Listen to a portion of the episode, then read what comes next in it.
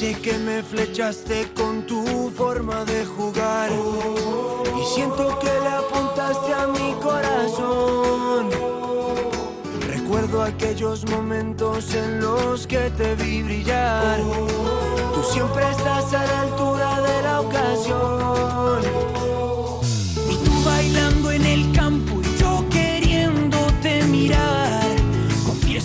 Hola, ¿qué tal familia, amigos? Buenas noches, bienvenidos a Camino al Cielo, el programa especializado en la Liga Smartbank, la liga más emocionante del mundo, como siempre en las madrugadas de Radio Marca, en, el Twitch de Fondo Segunda a partir de las 11, como cada lunes, en todas las plataformas de podcast habidas y por haber, y en Radio Sporting. Están José Miguel Capel en la producción e Iván Borja en la edición y realización de este espacio, y todo el equipo técnico de Radio Marca encargándose de que esto suene todas las madrugadas de los lunes a las dos y media de la noche. Oficialmente nos hemos ventilado ya, como pasa el tiempo, casi una cuarta parte, no, una cuarta parte, el 25% de- del campeonato en segunda división. Hoy la jornada 11 ha concluido con el partido de los lunes por la noche, Sporting Eibar, con resultado de 2-0. Se adelantó el Sporting con gol de Pedro, de Pedro Díaz en el primer tiempo.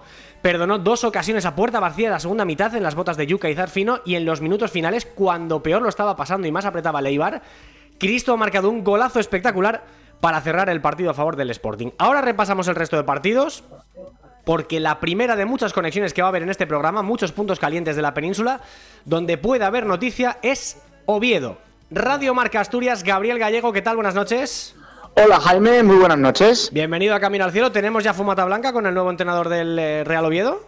De momento no, de momento no hay fumata blanca, de momento no, no se ha hecho oficial. Son horas tensas en la capital del Principado, sobre todo también por bueno la, noticia, ¿no? que como lo que conocíamos eh, desde el día de ayer de la destitución de John Pérez Bolo, eh, hay un candidato firme, hay un candidato prácticamente cerrado a ocupar eh, el banquillo del Carlos Artiere, que es Álvaro Cervera, pero de momento el, el club no lo ha hecho oficial, se espera que lo haga en las próximas horas. De hecho, hace escasos minutos, hace pues aproximadamente una hora, el club eh, anunciaba un retraso en el entrenamiento de mañana, previsto para las 10, 10 y media de la mañana, se retrasa a la tarde. Eh, Cervera está en Valencia ahora mismo, con lo cual, pues bueno, eh, esa decisión por parte del club eh, pa- hace indicar que es para que a Cervera le dé tiempo a llegar mañana y no perderse ni siquiera ese primer entrenamiento de la semana tras los días de descanso de, de la plantilla. Ujú. Eh, en el tema director deportivo, a falta de que Cervera sea oficial, eh, también recordamos que Tito Blanco salió eh, despedido, salió destituido eh, tras la derrota del otro día contra el Albacete por un gol a cero. Ahora repasamos los resultados, pero eh, ¿quién suena? ¿Quién está cerca de venir? Si es que hay alguien que está cerca de venir, Gabriel.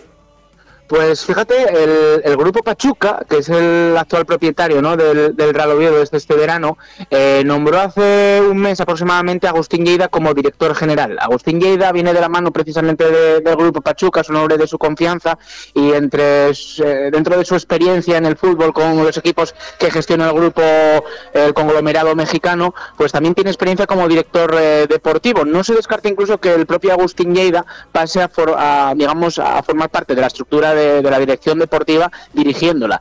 Aún así, eh, había un candidato, que era el caso, y se ha filtrado ese nombre, de Rubén Reyes, eh, para volver a la capital del Principado, después de su paso también eh, en la temporada pasada, pero ahora mismo está en el Getafe, parece complicada también esa, esa operación, y el otro es Fran Gargarza, el que Gargarza, ¿no? El que Sí, el de director deportivo de Leibar, eso es, que pues ahora mismo no, no tiene ningún proyecto en marcha, es una operación complicada desde luego, pero eh, bueno, es otro de los nombres ¿no? que, que figura en el panorama eh, de la capital del Principado.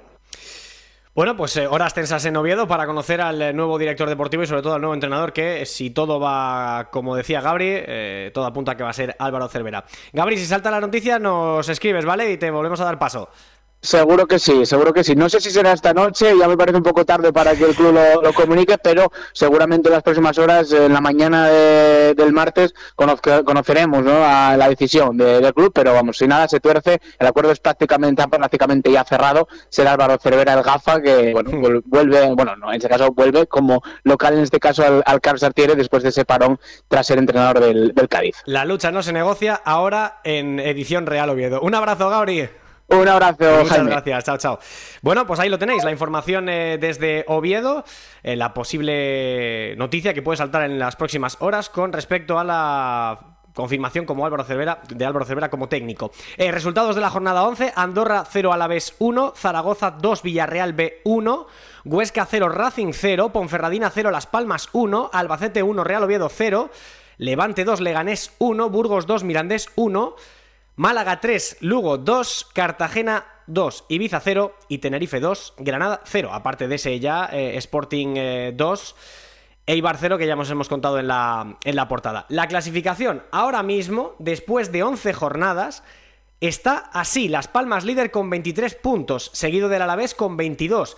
Tercero es el Burgos con 21, 20 tiene el Cartagena, 19 tiene el Albacete y el Eibar es sexto con 18, empatado con el Sporting. Ahí están Cartagena, Albacete y Burgos en playoff, la revolución de los más humildes. Octavo Granada con 17, 16 tiene el Huesca, igual que el Levante. Tiene 15 el Andorra, 14 para el Tenerife, con 13 empatan Villarreal B y Zaragoza. 12 tiene el Racing empatada con la empatado con la Ponferradina. 10, eh, 11, decimoséptimo, tiene el Ibiza.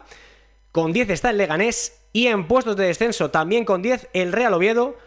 El Club Deportivo Lugo tiene 9. También tiene 9 el Málaga. Cierra el Mirandés, colista con 7. Aparte, os cuento que Javi Calleja es nuevo entrenador del Levante con contrato hasta 2024. Curioso que con Felipe Miñambres como entrenador interino el Levante haya ganado los dos partidos que ha disputado. Semana de muchos cambios en los banquillos y los que podrían llegar las próximas semanas. ¿eh? Javi Baraja del Ibiza, Hernán Pérez en el Lugo y Joseba Echeverría del Mirandés empiezan a estar seriamente cuestionados. ¿eh? Y paradójicamente el Mirandés rompió el récord de imbatibilidad del Burgos y de José Antonio Caro de Churripi que fue expulsado dejando su marca en 928 minutos sin encajar gol. Estaremos en Zaragoza también para ver cómo se encuentra la situación de Juan Carlos Carcedo, a ver si se han calmado un poquito las aguas del Ebro tras la victoria en el último minuto ante el Villarreal B el pasado sábado. También en Ponferrada, porque están muy mosqueados con las últimas actuaciones arbitrales y todavía colea el comunicado del club berciano emitido hace poco más de 48 horas quejándose de los arbitrajes, sobre todo del VAR. Haremos una radiografía del eh, Tenerife Granada en el Hospital Smartbank de Borja Aranda y por supuesto la Taberna de Plata que hoy va a haber muchísimo debate. Así que desde ya vuestros mensajes son más importantes que nunca si caben. ¿eh? eh nadie puede negar sin duda que la Liga Smartbank es un absoluto manicomio donde siempre cabe una locura más. Así que hablando de locos y locuras vamos abriendo las eh, puertas de la taberna para que pasen nuestros eruditos, los que saben más de la categoría. Por cierto, yo creo que, como yo, ajenos a la gala del balón de oro, que poco menos que, yo me he enterado de, de refilón lo que ha pasado. Hola, Daniel Soriano, ¿qué tal? Muy buenas. Muy buenas noches, chicos. ¿Cómo estás?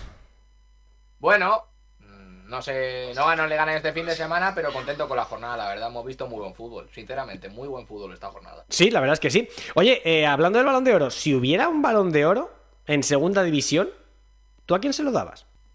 Fíjate, mm, me gusta, soy más del hip hop, tú ya lo sabes, pero también me gusta rock and rollear y rock and rolleo con Rubén Castro.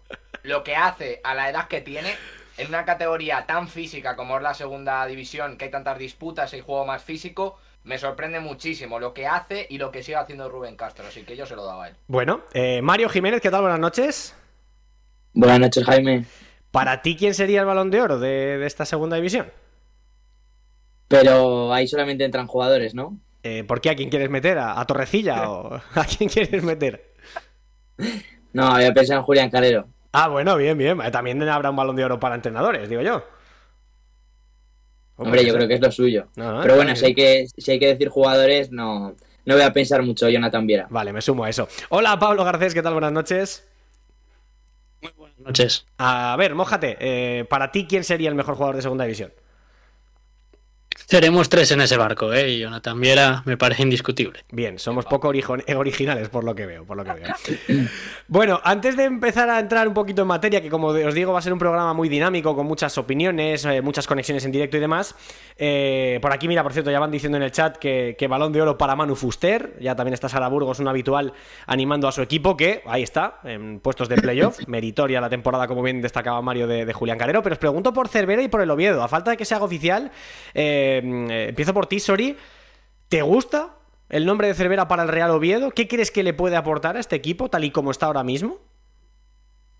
Mm, me gusta sobre todo por el perfil de entrenador que es Cervera. Más o menos se acomoda mm, a lo que venía haciendo el Oviedo con Cuco Ciganda, más o menos lo que ha intentado llevar eh, eh, con el actualmente Bolo. Me pega por eso, un equipo con Cervera seguramente más defensivo, replegado atrás y que sale muy rápido y que a lo mejor eso sí le puede venir mejor al Oviedo con las bandas que tiene y con los delanteros centros que tiene. Entonces lo veo un sistema efectivo para Cervera y que obviamente va a mejorar lo que actualmente en el Oviedo porque desgraciadamente para Bolo, que es un gran entrenador, no, no está encajando las piezas en, en ese proyecto a priori grande que le habían dado y que por futbolistas dentro de lo que cabe lo tiene, al menos para asomarse al playoff, pero ese problema de las áreas, sobre todo en área propia, que es donde estaba mejor haciendo las cosas el año pasado, también la cuota de Borja Bastón ni de lejos es la del año pasado, entonces pues todos esos factores te hace estar ahora mismo buscando un entrenador. Para ti, Pablo, eh, yo estoy de acuerdo con Sori que todo empieza por atrás, por la defensa, pero a mí hay una pieza que me chirría un poquito, que es la de la banda izquierda. Eh,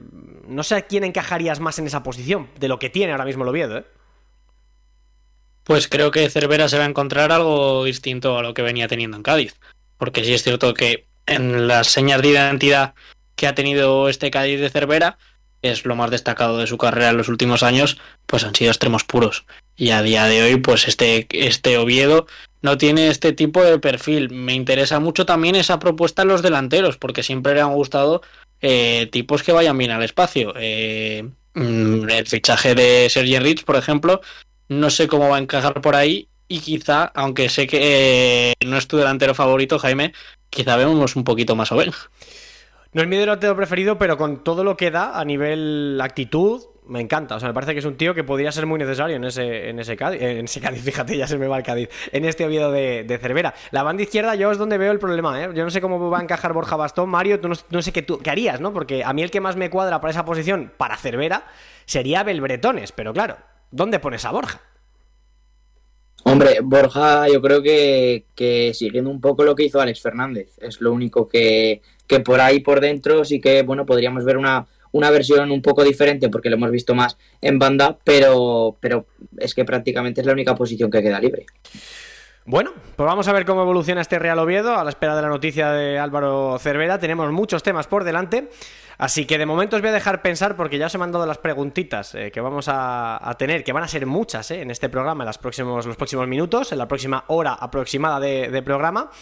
Pero creo que es momento, además, eh, para hablar un poquito del Real Oviedo también y de muchas más cosas, de tomarnos nuestro café semanal con el bueno de, Loren Castro, que, estará muy contento con su Sporting, pero no le voy a preguntar, ¿eh? No le voy a preguntar por su Sporting porque si no nos tiramos aquí hasta mañana. Venga, vámonos hasta, hasta Cantabria, donde está nuestro querido amigo Loren Castro, para preguntarle por su café, su copa, su puro y su chupito de la semana en la Liga Smartbank.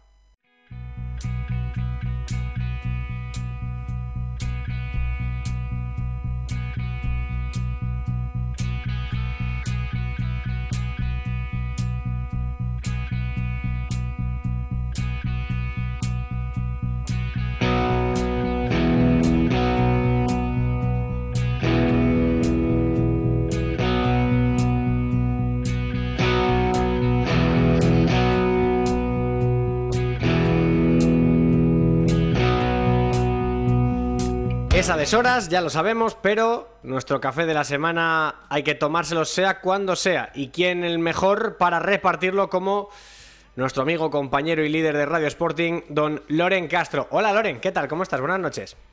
¿Qué tal, Jimmy? Muy buenas noches. Muy buenas noches a todos. A ver cómo viene de cargadito el café esta semana, porque lo decía antes en la introducción, ¿eh? en, en, este manicomio de la Liga Smartbank siempre hay sitio para alguna locura más. Así que a ver con quién nos sorprendes tú hoy, porque hay mucho donde, donde destacar. Así que cafeína para quién o quién se la ha tomado. Venga, café, pero además con sacarina va a ser hoy, ¿eh? Anda, ¿y Va a ser... Sí, va a ser con, con sacarina. Eh, más que nada por escuchar al resto de, compañeros ¿no? de, de, Fondo Segunda y de Camino al Cielo. He querido tener un detalle, en este caso con Pablo Garcés. El café es para el Tenerife, ¿no?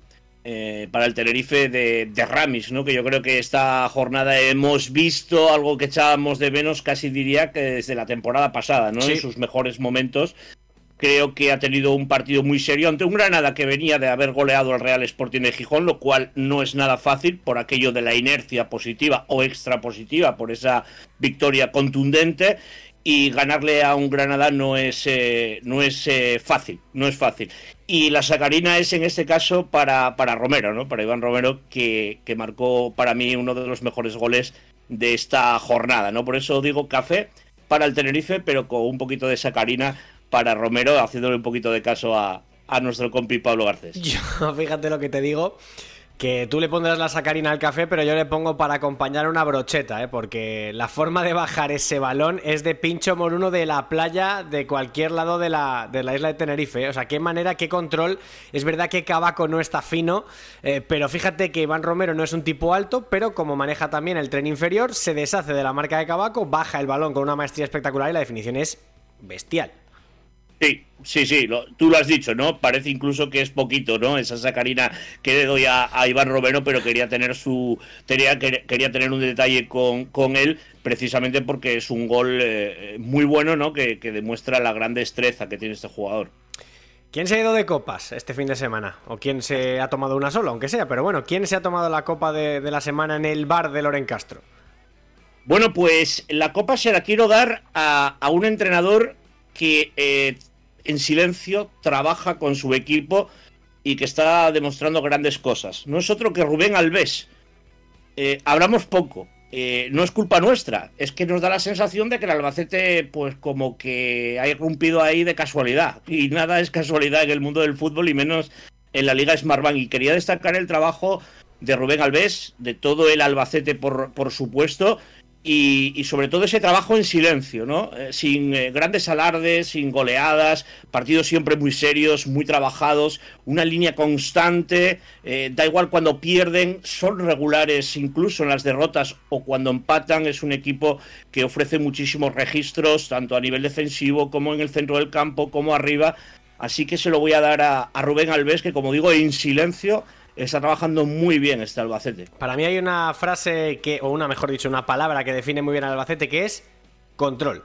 No desde el balón, no desde a lo mejor como otros equipos que tienen la pelota. No, no, el Albacete controla los partidos aunque no tenga la pelota porque da sensación de que igual le haces una ocasión o ninguna y marcarle un gol es muy complicado. Sí, sí, controla esas situaciones, ¿no? Casi, casi podríamos decir que cumple con uno de los criterios fundamentales para hacer grandes cosas en la segunda división, que es regularidad. En todo lo amplio del contexto regularidad, ¿no? Eh, que es eh, mantener la cabeza fría en momentos eh, delicados, cuando sufre sabe sufrir, y, es un equipo que está muy bien definido y, como digo, muy bien trabajado por Rubén Alves, al que le quiero premiar esta semana. Aunque sea a costa del Real Oviedo, ¿no? Bueno, es que te leí un tuit y yo sé que para esas cosas siempre eres muy certero diciendo que todo lo que le está sucediendo de malo al Oviedo eh, minimiza ¿no? el trabajo del Albacete y a mí no me gusta eh, que en este caso se minimicen eh, esas cuestiones. ¿no? no ha perdido el Albacete, no ha perdido el Oviedo, ha ganado el Albacete, ¿no? y hay que decirlo alto y claro. Claro, es que, es que hizo mucho ruido, ¿no? porque claro, Bolo iba a salir, la gente de Oviedo estaba muy mosqueada con las lesiones, la preparación física del equipo, la, la, imagen, la situación. Bueno, la primera parte no fue mala, la segunda fue un poquito peor, pero no sé, quizás el Oviedo llama mucho la atención e incluso para lo bueno, pues la gente se queda con ello y para lo malo, pues le caen, fíjate, palos puros, eh, broncas y de todo, ¿no? Es que es un equipo que llama mucho. Al final tiene una masa social tan alta que, llama mucho. Sí, Sí, sí. Y fíjate, me hilaste perfectamente, ¿eh? porque el puro se va a parar a la capital de Asturias. ¿eh? Bueno, pues con toda la razón. Pero, eh, ¿para quién? ¿Jugadores? No, no, para, para la directiva. Y me voy a explicar. obviamente, con lo que tengo aquí detrás y con toda la gente, da la sensación que yo no puedo defender al Oviedo. No estoy defendiendo solamente al Oviedo, sino estoy defendiendo una forma de trabajar. Una directiva tiene que tener el pulso firme para tomar decisiones, por muy dueños que sean, decisiones drásticas. Yo puedo entender la salida de John Pérez Bolo, pero la salida de Tito Blanco no, no la comprendo personalmente. Eh, y puede haber aficionados del Oviedo que crean que también es justo, ¿no? Eh, el, director deportivo que trae en este caso a, John Pérez Bolo, aunque a mí me constó, y lo conté en su día, que en la salida de Reyes, esa salida precipitada hacia el Getafe, había dejado una libretita en un cajón guardado el nombre de John Pérez Bolo para, para el Real Oviedo en su día. Y Tito Blanco entiendo que haya cogido también el testigo. Yo no creo que la dirección deportiva, más allá de elegir técnico, que también eh, ha elegido también jugadores, ha conseguido la renovación de Borja, que era un, un debe ¿no? Que, tenía el Oviedo y lo hemos comentado en, varias, en varios espacios de Twitter esta pretemporada en Camino al Cielo y en Fondo Segunda. Y yo creo que no se puede tirar por la borda el trabajo de un director deportivo junto a un entrenador. Repito, puedo entender y entiendo la destitución de John Pérez Bolo, pero no de una dirección deportiva que entiendo que trabajaría en común, ¿no? Y que ahora responsabiliza la, la directiva del Oviedo a mi modo de ver, de muy malas formas, la destitución de todo el entramado futbolístico y deportivo en una semana en la que prácticamente no va a dar tiempo a, solucionar los problemas reales futbolísticos que tiene el Oviedo. Pues fíjate que yo no te quiero llevar la contraria, pero me parece una decisión eh, más o menos consecuente. Quiero decir, si usted ha traído a John Pérez Bolo y el proyecto no creemos en él y el proyecto de Tito Blanco fracasa, al que hay que quitar de en medio, antes incluso que a John Pérez Bolo es a Tito Blanco y empezar de nuevo. Porque quitar a un entrenador y mantener al, al director deportivo que ha confeccionado el proyecto que no le está gustando la propiedad, a lo mejor no tiene sentido. O sea, será una decisión muy, muy, muy bestia, muy eh, radical, lo que tú quieras, pero es consecuente. Luego ya, bueno, a ver qué hacen ellos, ¿no? Luego ya habrá que mirar claro. al grupo Pachuca, o si no dan con la tecla después. Pero a día claro. de hoy no me parece tan descabellado, tan desproporcionado o tan. Eh, algo que no tenga justificación el cargarse a Tito Blanco a la vez que a Bolo. Es más, me parece hasta consecuente, fíjate. Ojo, yo no entro a valorar eh, si es acertada o no la decisión. A mí lo que no me gustó es la forma de llevarla a cabo. Ah, bueno. Es lo que castigo, ¿no? Eh, esa ese golpe encima de la mesa de, propietario puro y duro no a mí no me gusta personalmente, nunca me ha gustado. Para que la gente además, y ya no salimos del puro que se nos está yendo un poco largo, pero eh, para que la gente entienda un poco el contexto de la institución de, de, de Bolo y de Tito Blanco en el Oviedo, eh, luego sale eh, un miembro un, importante del grupo Pachuca a decir que el que no quiera jugar en el Real Oviedo, no lo de todo por el Real Oviedo, que tiene la puerta abierta y que se van a tomar decisiones drásticas con quien sea, sin mirar quién sea, mirar el DNI, al que no responda supongo, por las. Eh, digamos, por el ABC del libro del nuevo grupo inversor. En fin. Es verdad que es extraño, es, es un modo superando un tanto radical, pero en cierta medida, de momento, a día de hoy, consecuente. Vamos a ver qué pasa con el Real Oviedo, pero, pero desde luego que sí, que es extraño cuanto menos. Venga, queda la última celebración, el chupito, ¿para quién? Bueno, pues el chupito se lo voy a dar a, a Marcos Paulo. Eh, parece que no ha hecho nada especial, que ha marcado un gol, que además no le ha servido a su equipo para la victoria, pero es que ha sido un gol tan importante que ha sido en este caso a, al Burgos y que rompe un poquito ¿no? Eh, ese, ese sueño ¿no? que, que, teníamos y que hemos hablado en varios eh, programas con, con, el Burgos y su imbatibilidad. ¿no? Bueno, pues eh, esa muralla ha sido derribada por Marcos eh, Paulo y como digo, a pesar de que ese gol pues no le ha servido, que es lo que más le hubiera gustado a él eh, para conseguir la victoria para su equipo, sí ha hecho algo que, que en este caso parecía hasta esta jornada muy difícil de hacer, que era marcarle un gol al, al Burgos. Yo he pedido un deseo y todo. ¿eh? Ah, sí, sí, esto es como si pasa una, una estrella fugaz o un unicornio blanco incluso por la puerta de tu casa, ¿no? Eh, es verdad que, oye, que es difícil, es muy difícil marcarle un gol al Burgos y hay que destacarlo. Lo que pasa es que el Burgos dirá, bueno, pues hemos perdido la imbatibilidad en nuestra portería, pero hemos ganado con 10 jugadores en el minuto 102 un derby, con un golazo de Murada pasa de Saúl Berjón. Así que yo creo que firman en Burgos, ¿eh? Sí, estoy convencido de que, de que sí, que a pesar de ese gol encajado eh, han conseguido ganar el partido e imponerse, como, como bien dices, a, un equipo con un jugador más, ¿no? Bueno, pues repartido los premios de esta semana, te emplazamos a la siguiente, querido Loren Castro. Un abrazo enorme, gracias por pasarte una semana más por aquí y disfruta porque vienen curvas esta, esta semanita. No te he preguntado por el Sporting, has visto, pero la semana que viene seguro que hablamos un poquito más de ellos. Cuídate mucho. Igualmente, chao, chao, hasta la semana que viene. Venga, Hospital Smartbank, que ya está listo Borja Aranda, como siempre, con la camilla, la radiografía y las pinzas para meterle bisturí a ese Tenerife Granada.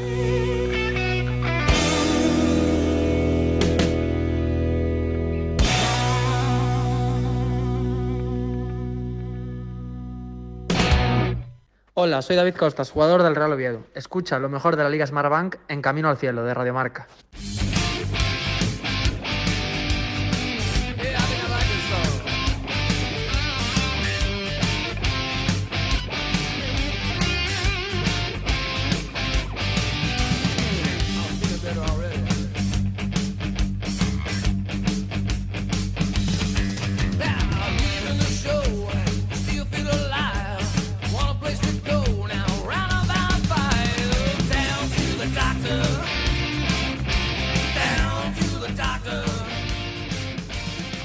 estáis eh, mandando vuestros mensajes, hablando eh, del Real Oviedo, de la situación actual del conjunto Carballón, de los pachucos. Me ha gustado mucho el término de los pachucos, en la nueva propiedad del conjunto, del conjunto asturiano.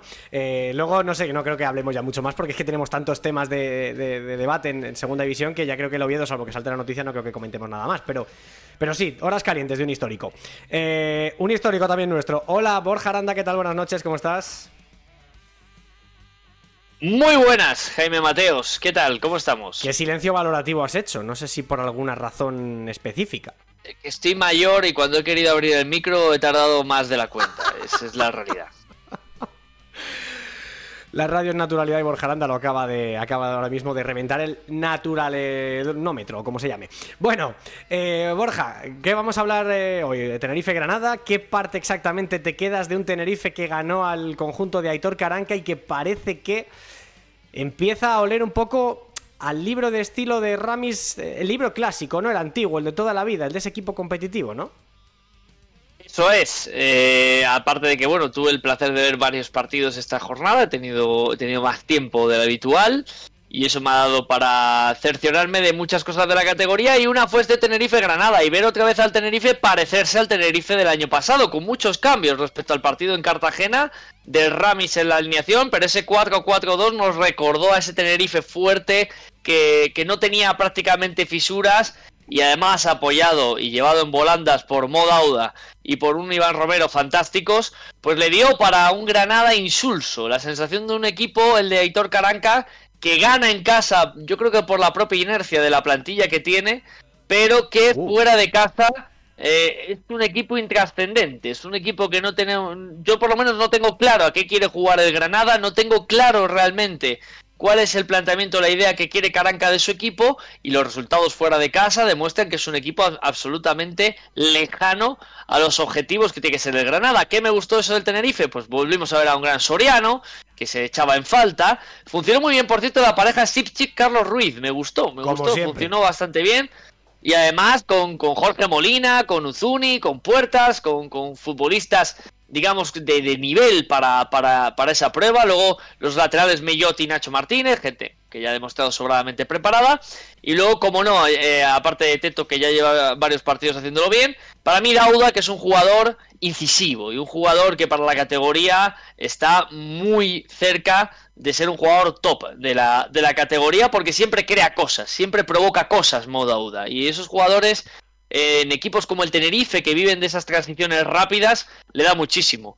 Y eh, el eh, movimiento y la movilidad de Iván Romero, liberando también mucho a Enrique Gallego, fue suficiente para que un Cabaco que no volvió a estar bien, y es la realidad, el, futbolista incomprensiblemente titular del, del Granada, pero como bien decía Jimmy, para mí la clave del partido, sobre todo más allá de, de las carencias que está demostrando este Granada de Caranca, es que Ramis ha vuelto a, a conseguir que volvamos a ver ese Tenerife que estuvo muy cerca de subir a Primera División, por lo menos en cuanto a idea, conceptos y desarrollo en el juego.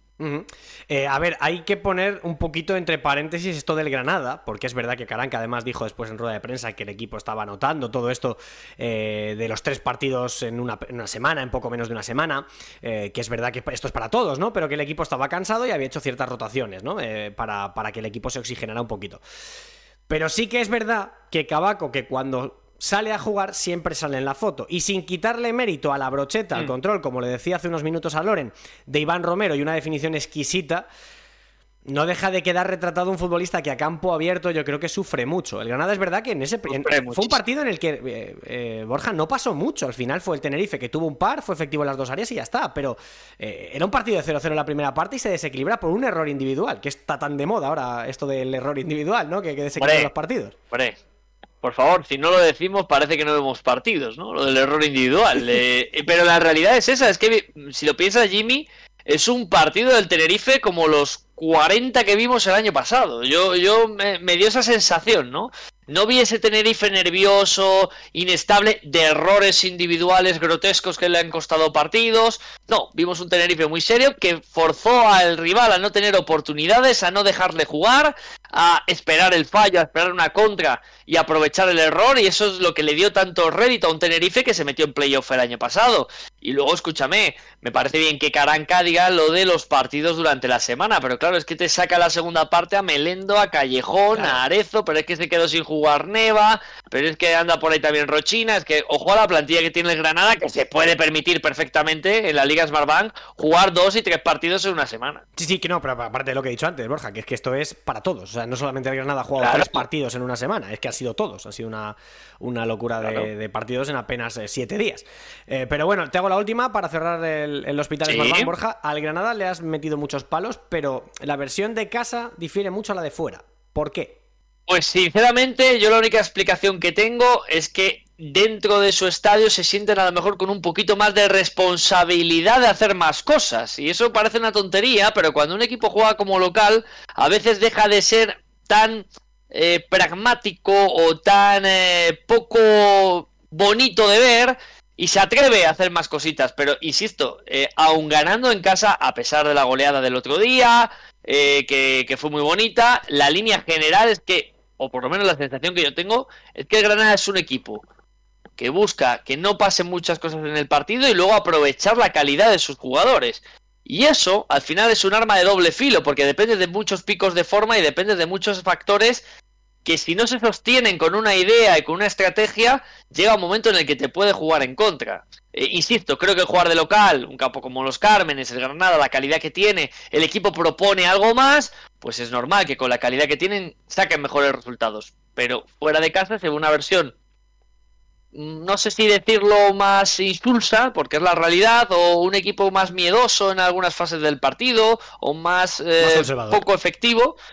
Mm, Pero, pero es así, es la realidad. El Granada está muy lejano de lo que se le debe exigir como, como equipo recién descendido. En eso sí que estoy de acuerdo. Hay que exigirle mucho más porque no todo va a ser 5-0 a un Sporting, pero también la imagen fuera de casa en determinados partidos hay que cuidarla. Don Borja Aranda, nos escuchamos y nos vemos la semana que viene. Gracias por todo y un abrazo. Un abrazo grande, Jaime. Abrimos las puertas de la Taberna de Plata, venga. Hola, soy Alex Bermejo. Yo también escucho Camino al Cielo en Radio Marca.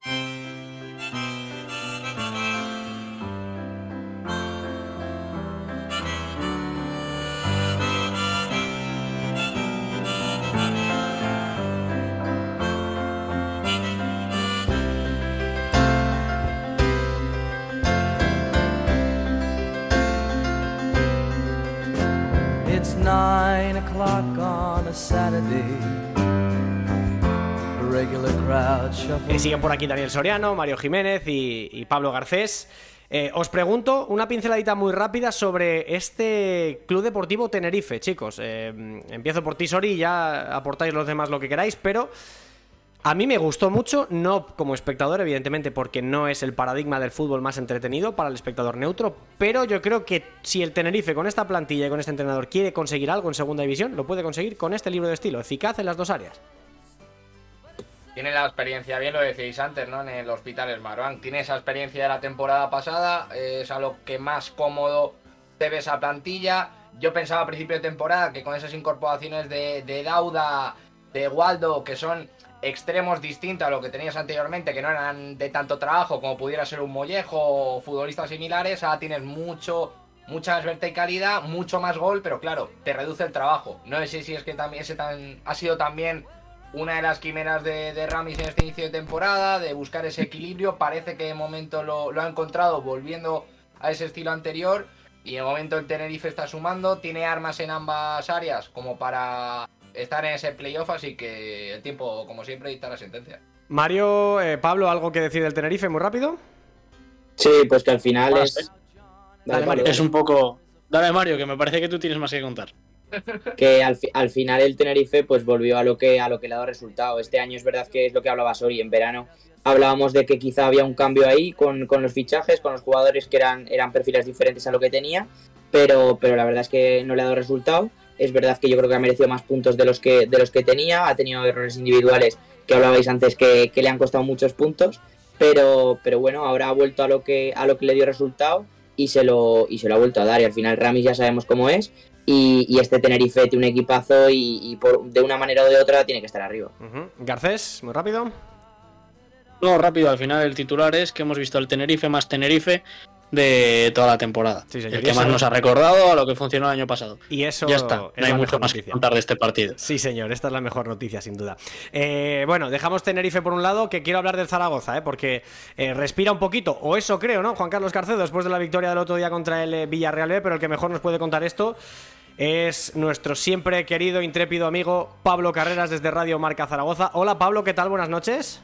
¿Qué tal, compañeros? ¿Cómo estáis? Buenas noches. Bueno, estamos, está la cosa muy calentita, Pablo. Está muy calentita la cosa. Yo no sé si las aguas del Ebro bajan un poquito más tranquilas después de la victoria del otro día, ya no por el resultado que también, sino por la sensación de que el equipo no jugó mal, ¿no? Eh, Bueno, eh, sí que es cierto que bajan más tranquilas, aunque, eh, como tú decías, la cosa sigue caliente, ¿eh? porque eh, fue una tarde especialmente movida en el Estadio Municipal de la Romareda. El partido tuvo muchos puntos a los que eh, mirar. En primer lugar, una alineación bastante difícil de entender por, por parte de Juan Carlos Carcedo, seguramente eh, el día en el que se jugaba eh, su puesto. Eh, es cierto que luego eh, el equipo eh, sale seguramente en una de las mejores versiones eh, de esta temporada, eh, en lo que a Real Zaragoza se refiere. Una buena primera parte, eh, se consigue poner por delante con muchas ocasiones, generando muchas ocasiones de peligro eh, real. Seguramente ese 1 a 0 tras el, eh, la primera parte, creo que era un marcador bastante corto por los méritos hechos por uno y por otro equipo, pero luego llega seguramente el gran examen de Carcedo, las segundas partes, ¿no? La lectura de los partidos. Nosotros aquí en Radio Marca Zaragoza, en directo Marca, decimos, eh, es una máxima ya confirmada prácticamente desde la jornada 4-5, que Carcedo es mejor planteador de partidos que lector de, los mismos.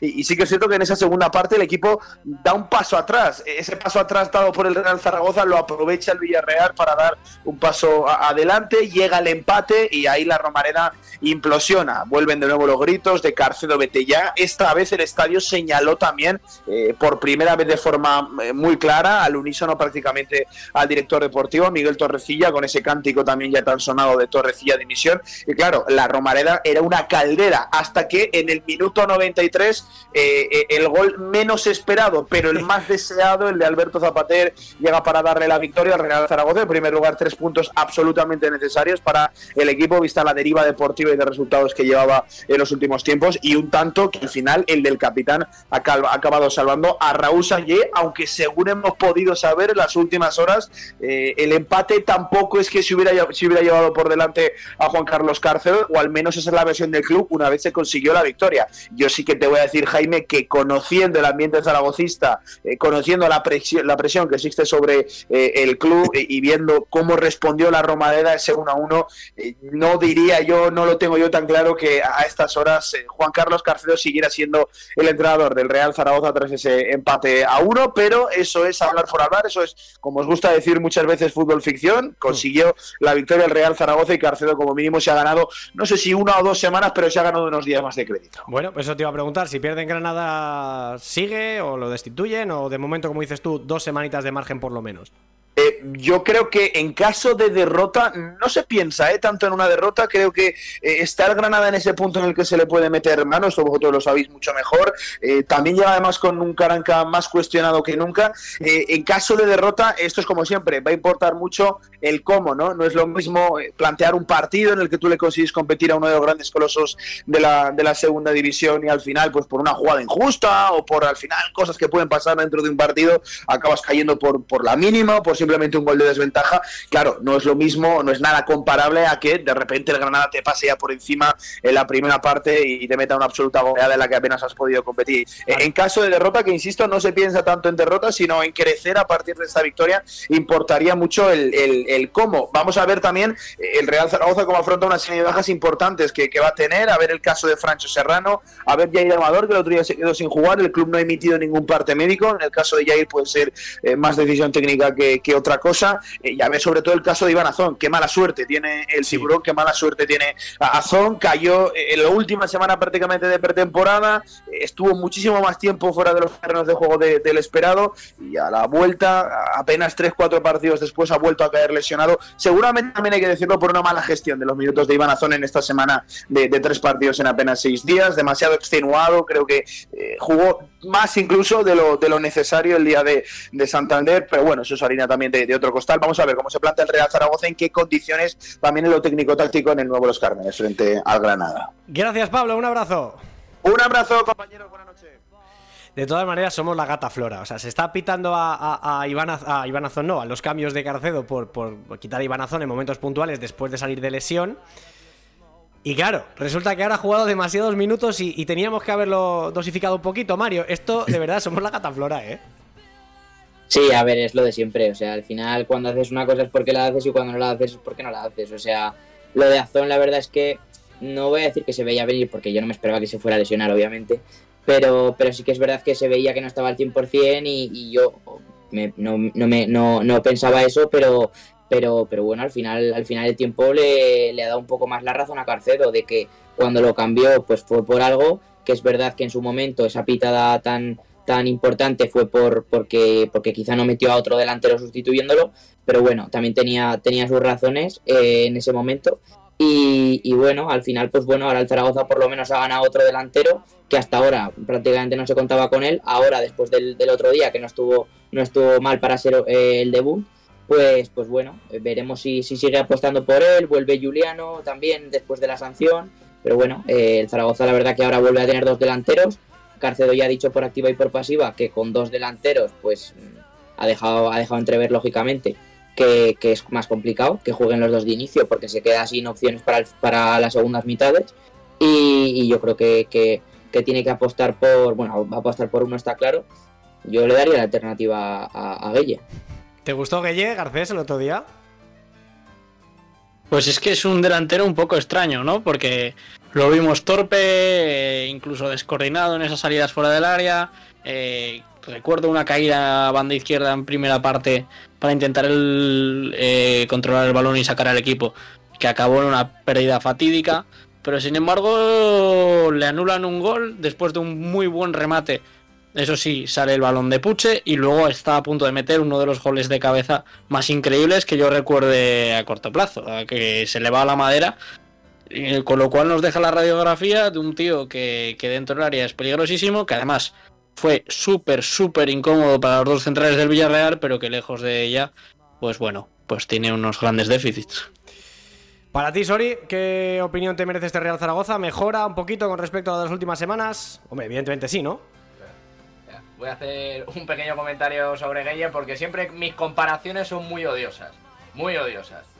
Pero me recuerda, no al espacio, pero sí me recuerda mucho en el juego aéreo y en esa medio torpeza el Nesiri, que es un jugador que parece que es torpe con el balón, pero luego en el juego aéreo me recuerda mucho rematando a él. No sé, me recuerda mucho en el juego aéreo. Recalco, en el juego aéreo. No en Canal Espacio, eh, Nesiriñas, demás. Eh, yendo al caso del Real Zaragoza. La primera parte del Real Zaragoza es muy buena. Antes que lo comentaba con, con Mari y con Pablo. De medio campo hacia adelante, Mm, no hay un jugador malo en ese partido de, del Real Zaragoza. No, para nada. Puche y Bermejo, Puche y Bermejo haciendo muchísimo daño por banda. Centro laterales muy peligrosos con un gran rematador como lo es Gueye, que, que por poco metió ese gol que, que, decía Pablo. Incluso Valentín Bada tuvo muy buen partido, que pudo también haber marcado uno de los goles de la jornada con ese control que no sé de dónde se lo saca en la frontal del área y no, no llega a engatillar bien el disparo.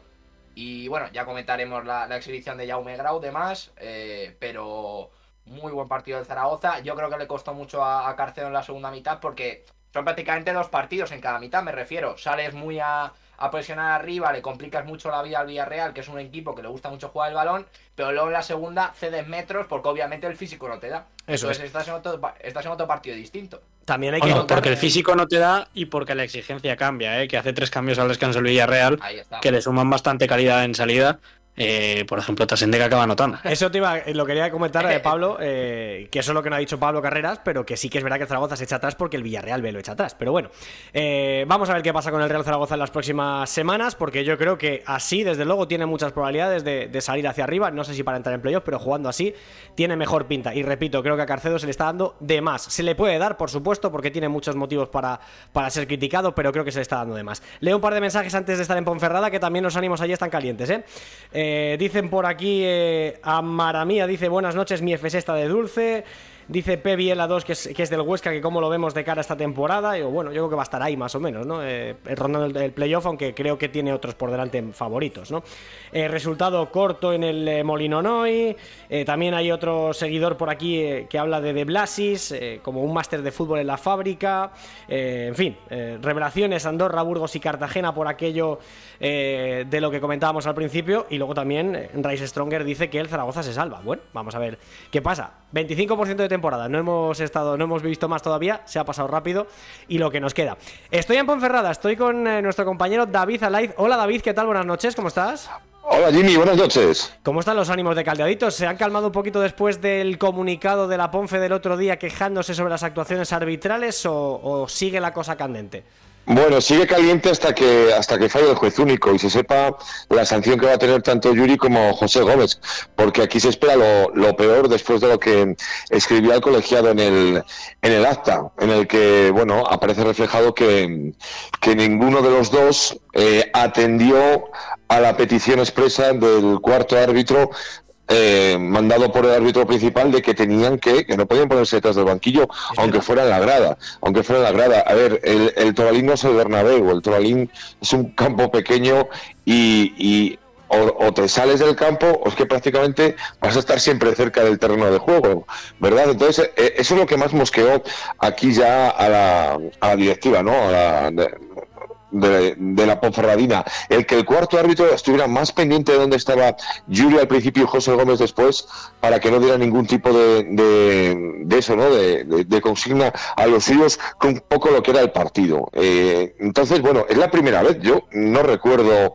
en la historia moderna de la Ponfe eh, ningún comunicado pidiendo respeto para la entidad. Así que, bueno, eh, luego, revisadas las jugadas, a ver, eh, sí que es cierto que, hace dos jornadas la, la, Ponferradina, bueno, pues sufre una equivocación del VAR.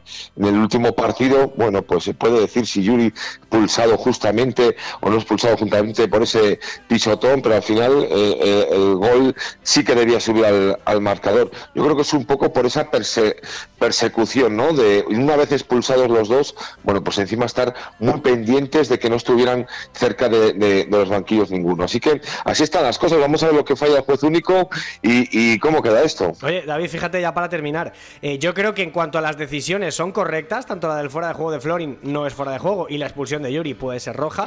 Eh, sí. eh, a mí lo que más me impresionó del partido, contando lo que tú acabas de, de decir, ¿no? De, de, lo de quedarse por detrás del banquillo y demás. A mí me sorprendió la actitud del árbitro con la Ponfe, con los jugadores de la Ponfe. No tanto con decisiones puntuales, sino con el trato, con la forma de dialogar con ellos. Porque claro, lo de Miralcamp está por supuesto fuera de debate. Es un escándalo absoluto como la Ponfe no se lleva los tres puntos de allí con, eh, con las decisiones del VAR. Pero sí que es verdad que arbitralmente el partido del otro día no fue malo, pero la imagen del árbitro con los jugadores de la Ponfe me pareció excesivamente tensa. Esa es eh, un poco pues la explicación final, ¿no? El, el, no entender por qué, además un poco por la psicología que tienen que mostrar a veces los árbitros. Cuando acabas, justamente, estamos de acuerdo que, que lo de Yuri, yo también lo he dicho ¿eh? públicamente, yo creo que es roja, que es verdad. Eh, es una eh, no lo hace adrede, por supuesto, ni intención, pero eh, ahí está la la acción y, y, luego las protestas de José Gómez, pues lo mismo. Pero a partir de ahí el árbitro tiene que tener una psicología especial con los jugadores que se quedan en el terreno, que se quedan sin su entrenador en el banquillo y su, sin su referente, además, si, si, fuera otro, ¿verdad? Pero Yuri. Entonces, lejos de esta psicología y de entender que los ánimos, ánimos puedan estar caldeados, los encendió aún más. Por, ahí, por eso viene un poco lo de, también el, el comunicado, ¿no? El no entender eh, la Ponferradina, un club que siempre vamos ha colaborado al máximo, eh, que recibe a los árbitros y que prácticamente con todos hablan, hablan muy bien ¿no? del trato que reciben de la, de la Ponferradina, porque hubo este, este giro y un poco, pues eso, ¿no? Eh, esa eh, tira de floja, esa tensión del árbitro con los, con los jugadores. Eh, aquí se quiere pasar página rápido, ¿eh? sobre todo que la, que la, que la sanción a ambos sea, sea pequeña, pero bueno, lo normal estarían cuatro partidos para cada uno, ¿eh? Que me parece una barbaridad. Me parece una barbaridad. Así que Cuatro partidos, sí, sí, si lo reflejó en el acta, eh, mirando la jurisprudencia, está entre cuatro y cinco partidos en, en otras ocasiones. Me sí, parece sí. una barbaridad. Pero bueno, a ver qué pasa. A ver si la Ponfe puede contar con Yuri. No creo, vamos, porque serán por lo menos eh, lo que tú dices, al ser una roja, algo tiene que ser. Eh, Sí. Pero desde luego lo de José Gómez me parece auténticamente desproporcionado. Que le puedan caer cuatro partidos por no estar en el sitio que tiene que estar, sobre todo en un campo como el Toralín. Pero bueno, partido complicado en Santander el próximo domingo a las 2 de la tarde. Gracias, David. Un abrazo. Un abrazo, Jimmy. Chao. Buenas noches. Eh, ¿Os parece justificado, comprensible, ponerle el adjetivo que queráis? El eh, comunicado de la Ponferradina es para tanto. ¿Creéis que se están cebando con ellos a nivel arbitral, sobre todo por el VAR? Yo creo que no recuerdo más jugadas que las de Miralcamp, que son escandalosas, y la del otro día, pero eh, ¿para vosotros creéis que esto lleva a algún lado, Mario?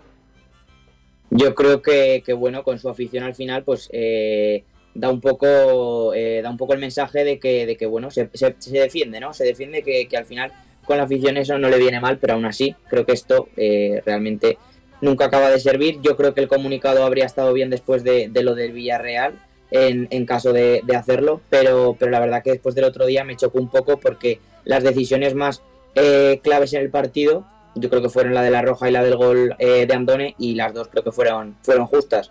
Pero, pero sí, después de lo del Villarreal eh, lo habría entendido más porque, porque sí que me pareció un poco más descarado. Bueno, bastante más descarado. ¿Para ti, Pablo? Pues, a ver, mm, el tipo de decisiones de sacar comunicados contra árbitros no los acabo de entender. Más allá de que es una limpieza de imagen frente a tu afición, como decía Mario, oye, estamos aquí, vamos a defender a los nuestros, pero de cara a llevarte con el comité arbitral con el que te encuentras eh, cada semana, incluso cada tres días, eh, como esta semana, no creo que acabe de ayudar. Más allá de eso, en cuanto a decisiones raras, joder, es que con el inicio de liga que llevamos, si hay que sacar comunicados, lo sacan todos los equipos de la competición. Claro. Porque no creo que el Málaga esté menos enfadado, no creo que el Racing de Santander esté menos enfadado. Eh, em, no sé, podría nombrar varios equipos y podríamos repasar mil polémicas, porque eh, llevamos mira, tres semanas. Pablo, dicen por aquí por el chat el famoso penalti del Málaga en Tenerife. Que es que eso fue inexplicable con Caparrós Hernández claro. En, el, en el verde. Por eso, es que quiero decir, eh, ha habido más polémicas e incluso más graves que la de Miralcamp. Incluso ha habido equipos a los que se le ha perjudicado con, eh, no sé cómo, decirlo, con más continuidad. Yo creo que el Racing de Santander, Santander, por ejemplo, ha tenido dos tres semanas en las que ha podido protestar perfectamente varias decisiones arbitrales. Mm, para mí no procede nunca, salvo burrada. Y en este caso procede menos porque, bueno, no creo que sean los mayores damnificados de lo que va de competición. Mira, has hablado de los arbitrajes con el Racing, que para mí han sido, en algunos casos, ¿eh? en algunos casos, absolutamente intolerable. Eh, como dice Peter Lega también por aquí, ha empleado esa misma palabra, intolerable, lo de los errores de los árbitros. El otro día en el Huesca Racing arbitra Hernández Maeso y me parece que hace un arbitraje impecable, que a los árbitros se les da cuando lo hacen mal y cuando lo hacen bien nadie dice nada. Bueno, pues hay que decirlo, Hernández Maeso el otro día en el Alcoraz estuvo de chapó. Sorry, para ti, ¿eres partidario de estos, no sé, iba a calificarlo de una manera un poco más peyorativa, pero de estos comunicados un poco más protestones? ¿A ti qué te parece? ¿Te gustan? ¿Los entiendes? ¿Son para el aficionado? ¿Cómo lo ves? Es un poco de todo y yo creo que mirándolo por el lado bueno que lo ha hecho la Ponferradina, porque sí que es verdad que no tiene mucho sentido eh, después de este partido, porque después de lo que pasó en el Miral Camp sí que era más evidente, pero al menos anima al resto de equipos a que den la cara, porque la opinión que tengo yo es que muchos equipos no dan la cara porque encima los sancionan. Si meten alguna rajada muy grande, si se les va, pues en esos momentos se te va la boca. Por mucho que tú quieras ser respetuoso con todo el mundo, que no haya problemas, se te va a ir la boca. Acabas de jugar un partido, te acaban de a priori eh, eh, mm, perjudicar, por lo tanto no, no vas con los mejores aires posibles. Pero sí que es verdad que no tiene mucho sentido después del partido contra, contra Las Palmas. Pero lo bueno es eso, que anima al resto de equipos de que si en algún momento existe esa falta de equidad, como, como refleja Ponferraina, eh, cosa que existe, porque obviamente no todos los equipos tienen el mismo trato cuando les arbitran, eso es obvio. Pero muchas veces te tienes que callar la boca y este siente a Ponferradina, y más siendo un, un equipo humilde, ha dicho: Yo no voy a callar. En parte Claro, es en- y en parte lo comparto. Esto es bueno, Sori. O sea, ¿crees que es bueno que se incite a que los clubes hablen de los árbitros? Porque para mí los árbitros son parte del juego, sí, pero deberían ser la más discreta. O sea, deberíamos gastar muy poquito tiempo hablando de árbitros. Creo que sería lo más positivo. Si empezamos una guerra de comunicados entre comités y equipos, no sé. Yo creo que es algo que no- nos daría bastante de lo que hablar, pero algo que no quiero ver. es la cosa, se puede volver un tema muy escabroso, pero yo es que entiendo la posición de los equipos, porque yo, en, mi, en el caso particular del Club Deportivo de Gané, este año no está recibiendo un trato malo de los árbitros, ha tenido errores como los puede tener todo el mundo. Pero sí que es verdad que en algún momento el Leganés debería haber hecho un comunicado de decir a mí no me vais a volver a tomar el pelo. Y otros equipos pueden intentar hacer lo mismo si ven que no existe esa falta de equidad y sobre todo hacer ese comunicado con el objetivo de que en algún futuro cercano haya soluciones a ciertos temas dentro del bar, del arbitraje y demás. Pero claro, no lo sabemos, ni lo sé yo ni lo sabe nadie. Yo Fijaos lo que os digo, que yo esto de los comunicados como que no lo termino de entender, porque al final lo que dice Sori, si hablas en caliente te sancionan, por lo tanto tienes que emplear un eh, esbirro anónimo, con perdón, eh, para que publique eso y nadie pueda ser sancionado, ¿no? Em, pero creo que estamos, eh, a mí me parece bien que se hable de los árbitros, lo mantengo de toda la vida, me parece bien que se hable bien y que se hable mal, y que sea honesto, la crítica cuando lo hagan bien, decirlo cuando lo hagan mal también. Y el otro día, a mí lo que hace Pera Milla, después del Valencia-Elche en primera división, me parece que es de chapó un tío que sale a naturalizar, volvemos otra vez a lo de la naturalidad, a naturalizar el error del árbitro diciendo, me ha reconocido que se ha equivocado, no pasa nada, es humano, a seguir, igual que nos equivocamos los demás. Eh, yo creo que, de verdad, eh, Mario, esto es un tema que, que me gusta mucho darle vueltas porque creo que sería necesario que el árbitro saliera a explicar lo que ha visto. De verdad. O sea, eh, dicen, no, es que, dijo Klaus Gómez, es que no van a salir porque están los periodistas con los micrófonos como si fueran rifles. Ya, coño, con perdón. Pero si salen y naturalizan el discurso, los periodistas no les van a crujir tanto como se les está crujiendo. Y se les puede preguntar con total naturalidad y que expliquen lo que ellos han visto. Si es que tampoco son imbéciles. Y que al final lo de Milla no viene, que, que eh, es normal que estuviera que estuviera cabreado después de, después de lo del Valencia, pero también venía de lo del Mallorca y de en general toda la temporada con el Elche y al final pues un equipo que va último. Entonces al final eh, es extraño y a la vez de aplaudir lógicamente eh, eh, su actuación y lo que, lo que dice, sus palabras después de, después de ese partido, porque además estaba en caliente. No sé, en fin. de verdad que yo hay ciertas cosas que no entiendo. también ciertas actitudes de algunos hábitos que van muy calientes, muy calentados también. Me estoy, me estoy hablando ahora, por ejemplo, de la imagen también en primera división de la expulsión de paciencia en el eh, Celta Real Sociedad, que va a hablar con el árbitro tranquilamente y Cuadra le enseña la roja, que parece que no sé si le dice muy, eres muy malo o has arbitrado muy mal, no sé lo que le dice, pero se lo dice con tanta tranquilidad y ve la roja y se queda con cara de, estar flipando el tío, claro, eh, tampoco sé si le ha dicho algo como para eso, ¿no? En fin, eh, yo creo que el tema de los árbitros habría que naturalizarlo un poquito más, pero bueno, no me quiero enrocar en esto, que todavía tengo una pregunta más para vosotros antes de ir a esa sección que os gusta tanto de eh, lo mejor de la, Liga, de la taberna en la Liga Smartbank, que son los 11 y los MVPs. Sorry, Javi Calleja ha estado en Villarreal, ha estado en el eh, Levante también, quiero recordar, en una antigua etapa, ¿no? ¿Puede ser? Em, en el Alavés, perdón, en el Levante, no en el Alavés. Em, ¿Te gusta? ¿Te gusta como entrenador para este, para este equipo ahora mismo con lo que hay? Sobre vamos a ver, voy a poner dos factores en la mesa. El primero es un entrenador que está acostumbrado a coger equipos ya que ya han rodado la temporada, pues en el Villarreal ya, le pasó un par de veces de que tuvo que coger el equipo ya empezada la temporada, lo resolvió decentemente y sobre todo el, el mayor aspecto positivo para el Levante es que es un entrenador, a diferencia de Nafti, más atrevido, que le gusta más jugar con el balón y que concuerda más con, el estilo que quiere implantar el Levante y con los jugadores que tiene el Levante. De un juego un poquito más directo, de ser un poquito más protagonistas, no reservarse tanto como con Nasti, aunque Nasti a priori eh, siempre enfocaba mucho al medio del campo, pero sobre todo el no recibir goles, pero fundamentándose en el medio del campo. Y le puede muy bien ir muy bien este cambio al Levante, por lo dicho, porque es un entrenador que está acostumbrado a este, a este tipo de situaciones, perdón, y porque encaja con esas piezas que, Felipe Niñambres quiere, quiere concordar en el Levante. A ti, Pablo, eh, Calleja, ¿crees que se asemeja más a los tipos de futbolistas que tienen para jugar a algo más alegre? Sí, a ver, es un entrenador mucho más levante, ¿no? Que, que, que voy por el mismo sitio que Sori la idiosincrasia esta de Levante, esta palabra tan rimbombante y que de repente utilizamos tanto, eh, de los últimos años es de un equipo que es mucho más ofensivo que defensivo hasta el punto de descuidar la defensa. Y esto ha sido su tumba, pero también ha sido la base de los éxitos en primera división.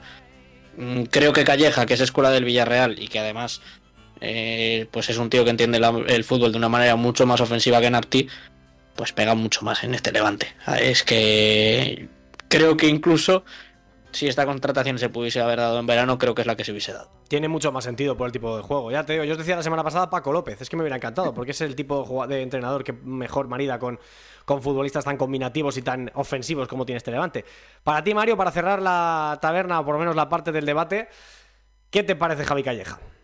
A mí me gustó porque aparte de lo que, de lo que ha dicho Pablo y, Sori, de que encaja mucho mejor en el Levante, es que es yo creo que la mejor opción de lo que estaba sonando, porque es que estaban sonando eh, entrenadores sin ningún tipo de experiencia en España, que eran una moneda al aire. A mí lo de Calleja me parece algo más seguro, sin llegar a serlo, porque en el fútbol ya sabemos lo que hay. Pero, pero bueno, me gusta por, por eso también y, porque además es que el Levante tiene una, tiene una plantilla eh, para, para ser ofensivo y, y para dominar los partidos como no estaba haciendo hasta ahora y, y obviamente estar arriba porque es uno de los máximos favoritos. Bueno, máximos favoritos, sin duda el Levante y ahora un poquito más. Por cierto, no me gustó nada la imagen de campaña en el palco, enganchándose con un seguidor que le había insultado. No sé si campaña debió responder, pero lo que está claro es que ese impresentable no puede entrar en el Ciudad de Valencia ni un día más. No se puede insultar a un jugador de, a ningún jugador, a nadie se tiene que insultar en un campo de fútbol y en ningún lado, pero menos a uno de tu propio equipo. En fin, vamos con los MVPs, chicos. Eh, MVP de la jornada número 11. Hay muchos nombres muy jugosos, ¿eh? Voy a empezar, si no os importa, a inaugurar la, la sección de las nominaciones en plena, en plena resaca del Balón de Oro. Mira, pues el Balón de Oro de la semana yo solo voy a dar a un tipo que cambia el partido y aunque no le sirve para ganar a su equipo, Diego Tasende creo que se merecería ser el MVP por ese golazo que marca y por cómo cambia el Villarreal B. No estuvo bien eh, Carlos Romero en la primera parte, en el lateral izquierdo sale Tasende, que es indiscutible para el balón parado, para subir, para ganar línea de fondo.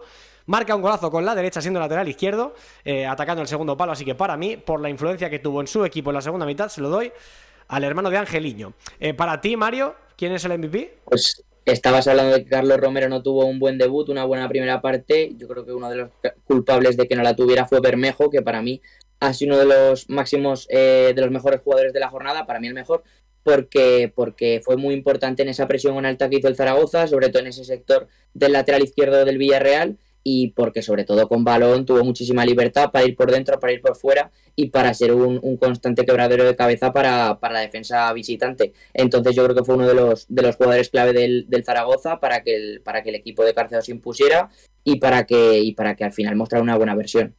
El chico del cable hizo arder la chispa, ¿eh? En ese partido. Estuvo muy bien Sergio Bermejo, sí señor. Eh, para ti, Sori, ¿a quién se lo das? Pues también se lo voy a dar a un jugador del Zaragoza que no tuvo tanta influencia directa en el juego ofensivo, pero sí es ese tipo de jugadores que están en la sombra, que dan ese equilibrio, que son el primer hombre de salida, se lo doy a Jaume Grau, que no estaba teniendo el mejor inicio de temporada posible después de hacer un muy buen final de campaña con el Zaragoza la pasada temporada, y encima marca ese gol un poquito a placer por Mamadou Fall, que, que no le marca de la mejor forma posible, pero le, le, encumbre con ese broche de oro, que era un gol anímico muy importante para el Zaragoza, y más después de no haber marcado en toda la primera parte con todas las ocasiones que tuvo. Así que se lo doy a, a Jaume Grau. Bueno, yo también me, me, gustó mucho el partido de Grau, ¿eh? estoy, estoy con vosotros. Eh, para cerrar, Garcés. Para cerrar, Iván Romero, del Club Deportivo Tenerife. Que para mí es una de las mejores noticias de, de los Canarios en lo que va de temporada. Eh, por aquello de que, bueno, se le buscó la pasada temporada una pareja a Enrique Gallego con esa concepción un poquito clásica de tengo dos delanteros, uno alto bien por arriba, uno bajo que sea móvil. Pues Iván Romero de repente está cuadrando muy bien eh, en esa pareja con Enrique Gallego, hace un partido magnífico, eh, gana disputas, regatea, consigue buenas acciones para sus jugadores de banda dejadas y luego es hiper determinante en el resultado porque marca un golazo, porque el gol para mí es el mejor gol de la jornada, le invalidan una asistencia por fuera de juego y es el que hace el pase pre-penalti sobre Dauda. De manera que, bueno, no solo hace un partido completísimo, se confirma como una de las mejores noticias del Tenerife, que será aún mejor si el Tenerife vuelve a ser el Tenerife, sino que además, pues bueno, tiene un impacto directísimo. Decía el responsable de la cuenta de Twitter, que es un poco de parodia de el TT Today, el Kun Romero, decía, por aquella comparativa con el Kun Agüero, por ese tren inferior tan potente que tiene el exjugador del, Sevilla. Gran fichaje, sí señor, me, me, está gustando mucho, estoy contigo también. Buenos nombres han salido, no están mal, ¿eh? eh vamos con el 11, mira, eh, empezando por la portería, el que más debate ha suscitado en la redacción de Fondo Según de Radio Marca, Aaron Scandale, línea de 4 para Calero del Cartagena. Qué temporada está haciendo Iván Calero. Yetei del Albacete, Rubén Alves del Racing y, Cas- y Tasende del Villarreal B. Grau en el Zaragoza junto a Bermejo también del equipo de León y Ricky del Albacete que hace un partidazo. Y arriba Luis Rioja del Alavés por la izquierda, por la derecha, bueno, un poquito trampeado Iván Romero y arriba Rubén Castro con gol y asistencia. El entrenador, que esto también ha tenido su debate, estábamos entre Rubén eh, Alves y, y Carcedo, bueno, pues ha ganado Carcedo por esa intervención que no lo hemos contado tampoco, pero cuando el Villarreal está muy encima, mete a um, Iván Azón en el partido, mete a Zapatera en el partido La Razábal también. y la Razábal, que son los tres que intervienen en la jugada del 2-1. O sea que al final, Carcedo, por, por reaccionar, Digo, iba a decir una cosa, digo, en todos los directos que he hecho está la camiseta de Alberto Zapater. Para un día que marca Alberto Zapater, no está la camiseta.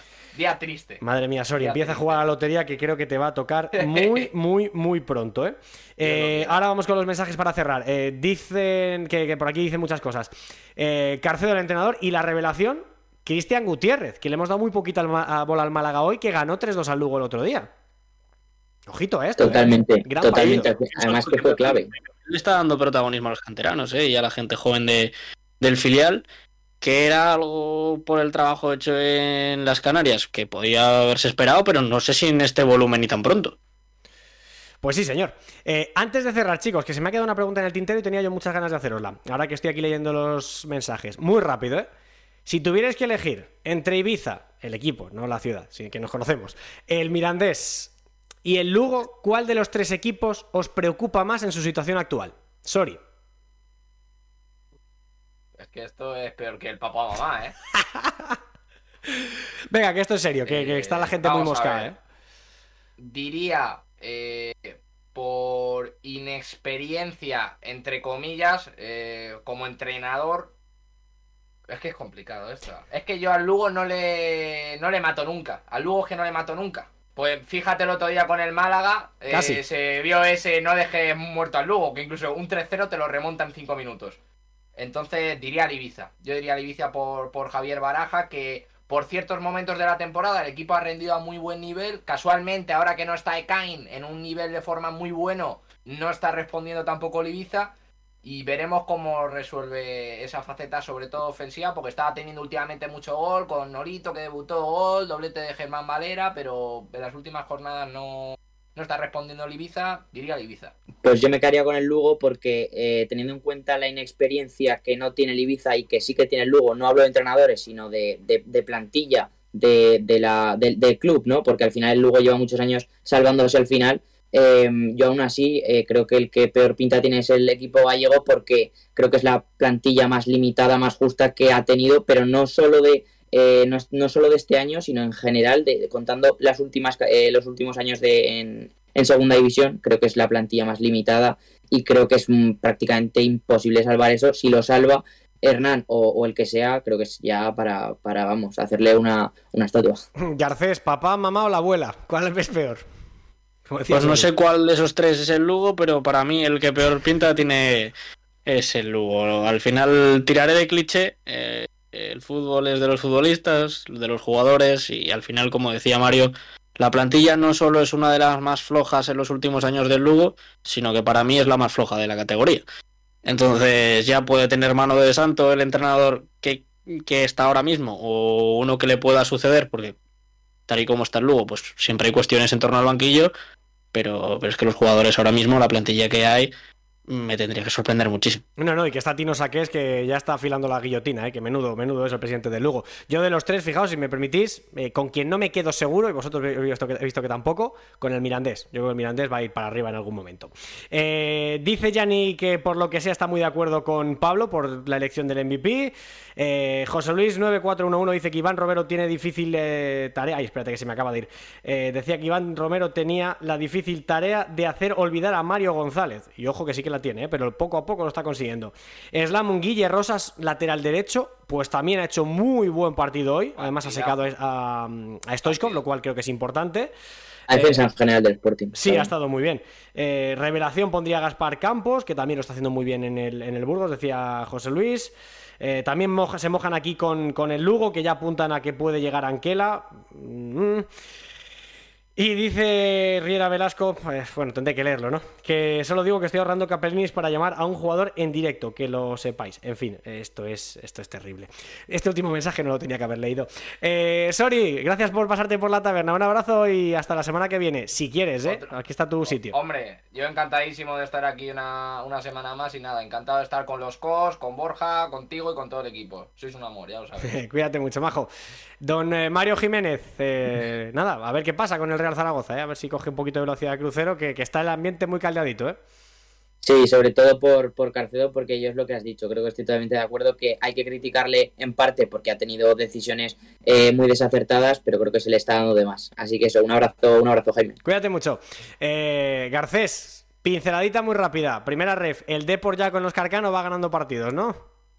Sí, arranca, arranca el Depor. Es cierto que no lo he visto, que lo quería haber visto, pero, pero bueno, tiene otra pinta. El cambio de, en el banquillo parece ser que era necesario y a ver qué tal les va, porque plantilla tienen de sobra. Bueno, vamos a ver. Y con el Racing de Ferrol, líderes en primera ref. Un abrazo, Garcés.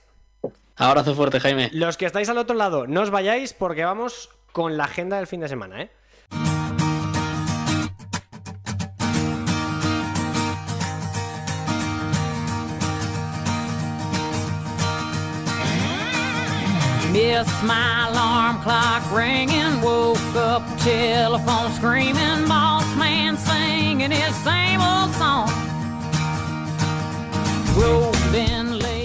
No es cualquier cosa, porque va a empezar el próximo viernes 21 de octubre con un apasionante Granada-Zaragoza. ¿eh? Lo comentábamos antes, el Real Zaragoza después de ganar el Villarreal B visita un campo complicado, pero con el Granada un poco que no se sabe si es carne o pescado. Así que vamos a ver qué tal le va en ese partido de las 9 de la noche. Ese, es el partido que inaugura el hashtag no se sale de segunda división de la Liga Smartbank. A las 4 y cuarto del sábado, Villarreal B Andorra, duelo de equipos recién ascendidos procedente del grupo 2 de la primera ref. 6 y media Mirandés Huesca. También misma hora Alavés Sporting de, de Gijón en Mendizorroza. Por cierto, esperan 2.000 aficionados del Sporting en las gradas del Estadio Babazorro. ¿eh? El Alavés ha mandado 800 entradas más para que la afición del Sporting se pueda desplazar. Gran horario, gran partido y gran eh, escenario ¿eh? para que se junten dos aficiones históricas de nuestro fútbol español. A las 9 Ibiza Levante también, en un partido en el que va a debutar Javi Calleja en eh, Camp Mises con el Levante. Y esto va a ser lo del sábado. Para el domingo, Racing Ponferradina a las 2 de la tarde. A las 4 y cuarto, Lugo Burgos. El Leganés Tenerife se va a las 6 y media, misma hora para el Eibar Albacete y a las 9, 8 en Canarias, Unión Deportiva Las Palmas Cartagena. Vaya partidazo de los dos equipos que probablemente mejor fútbol o más atractivo despliegan en segunda división. Esto para el domingo va a cerrar la jornada número 12 en segunda división. El partido de las 9 del lunes, Carlos Tartiere, debut. Veremos a ver si de Álvaro Cervera entre el Real Oviedo y el Málaga de Pepe Mel. Y todos estos partidos los contaremos como siempre en la radio del deporte, en Radio Marca y también en las redes de Fondo Segunda y todo lo que ocurra, ya sabéis, la semana que viene a las 11 de la noche en Twitch.